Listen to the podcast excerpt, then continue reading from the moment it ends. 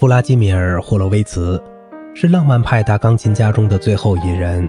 也是这一行列中唯一出生在二十世纪的人。他的艺术生涯几乎贯穿了整个二十世纪，从而也成为在现代演奏风格统一一切的时代中最独树一帜的钢琴大师。霍洛维茨从小就展示出绝佳的音乐天赋，十一岁时弹琴给斯克里亚宾听，受到了赞扬。进入基辅音乐学院后，他最重要的老师是布鲁门菲尔德，同门的重要钢琴家还有巴雷勒和尤金娜。在俄国巡回演出了一段时间后，1925年12月，霍洛维茨在柏林首演获得成功，然后是巴黎和伦敦。1928年又举行了纽约的首演，曲目是柴可夫斯基第一钢琴协奏曲。他和托斯卡尼尼的初次见面是在1933年。继而成为这位伟大指挥家的女婿，他在美国迅速成为头牌明星，并于1944年加入美国国籍。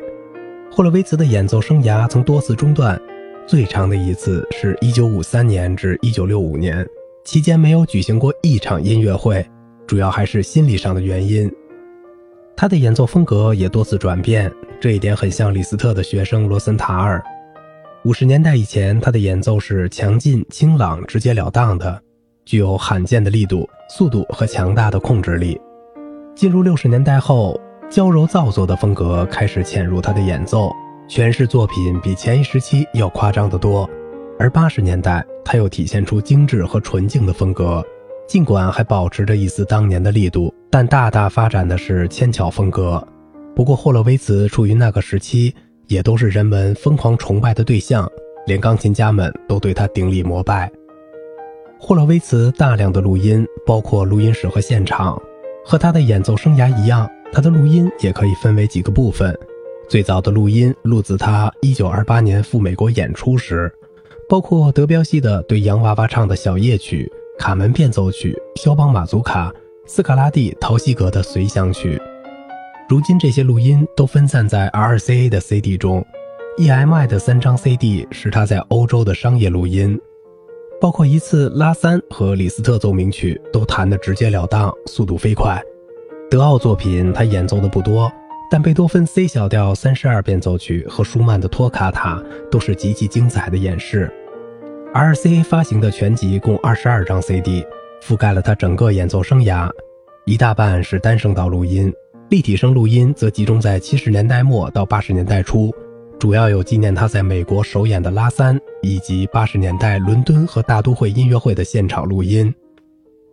索尼的十三张 CD 都是六七十年代的立体声录音，其中斯卡拉蒂、莫扎特、贝多芬、肖邦、舒曼、斯克里亚宾和拉赫玛尼诺夫作品的经典演示，成为他集德俄之大成的名证。DJ 公司的七张 CD。则是霍洛维茨晚年录音室和部分重要音乐会的记录。除此之外，他还有大量已经发行或还未发行的私人录音，多数都是现场。霍洛维茨的协奏曲录音大多集中在他演奏生涯的早期。APR 发行的勃拉姆斯协奏曲中，第一协奏曲是很罕见的录音，录制于三十年代卢塞恩的现场，弹得并不好。连霍洛维茨自己也认为那是一场比较无聊的演出，而1948年音乐会上演奏的勃拉姆斯第二钢琴协奏曲是他弹的最好的一次，速度适中，灵感迸发，录音效果也不像 RCA 录音室版本那样干涩。柴可夫斯基第一钢琴协奏曲和拉赫玛尼诺夫第三钢琴协奏曲是霍洛维茨标志性的曲目，ABR 的现场录音效果很糟。主要是要忍受巨大而又不规则的背景噪音，不过钢琴声音转制的还算过得去。这个版本是最能体现霍洛维茨在现场制造高压电场能力的佐证。在六十年代复出后，他就再也没有录过柴一。和绝大多数浪漫派钢琴家一样，霍洛维茨也热衷于作曲，不过主要的作品还是改编曲，比赛的《卡门》，索萨的《星条旗永不落》。李斯特的《拉科奇进行曲》，还有些二手改编，比如门德尔松的《婚礼进行曲》、圣桑的《骷髅之舞》，再加上门德尔松的《无词歌》、莫申科夫斯基的练习曲等一系列浪漫派的保留曲目，构成了著名的 CD《返场小品集》。在德奥曲目方面，他留下的历史录音有海顿的降 E 大调奏鸣曲、莫扎特的 F 大调奏鸣曲、贝多芬的月光以及舒伯特的最后一首奏鸣曲，都是他第一演奏风格时期的经典录音。他和米尔斯坦合作的布拉姆斯第三小提琴奏鸣曲也是罕见的室内乐录音之一。舒曼、李斯特。穆索尔斯基、斯克里亚宾的大型作品构成了霍洛维茨最著名的浪漫派作品诠释范围。其中，斯克里亚宾的第三奏鸣曲和第十六前奏曲录制于1956年的录音室。舒曼的幻想曲、李斯特的 B 小调奏鸣曲、穆索尔斯基的图画展览会被霍洛维茨彻底改写，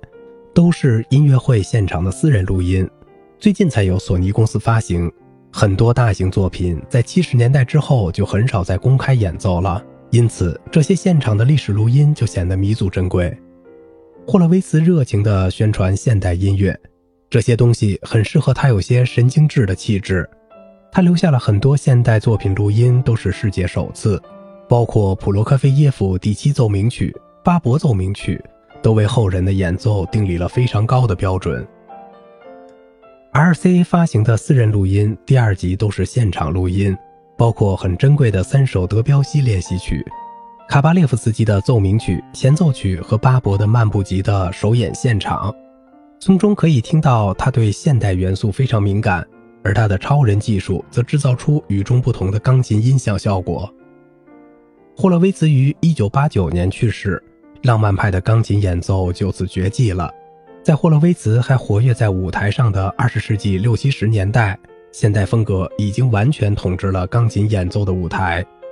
布伦德尔和波利尼成为人们的偶像，人人都在追求完全遵循乐谱的所有细节。众多的国际钢琴比赛也为现代钢琴家们订立了一个个演示标准。但是，当人们觉得听了太多相似的演奏后，开始怀念当年浪漫主义黄金时期的丰富多彩时，那种浪漫派绰约风姿的感觉却无论如何也找不回来了。好了，今天的节目就到这里了，我是小明哥，感谢您的耐心陪伴。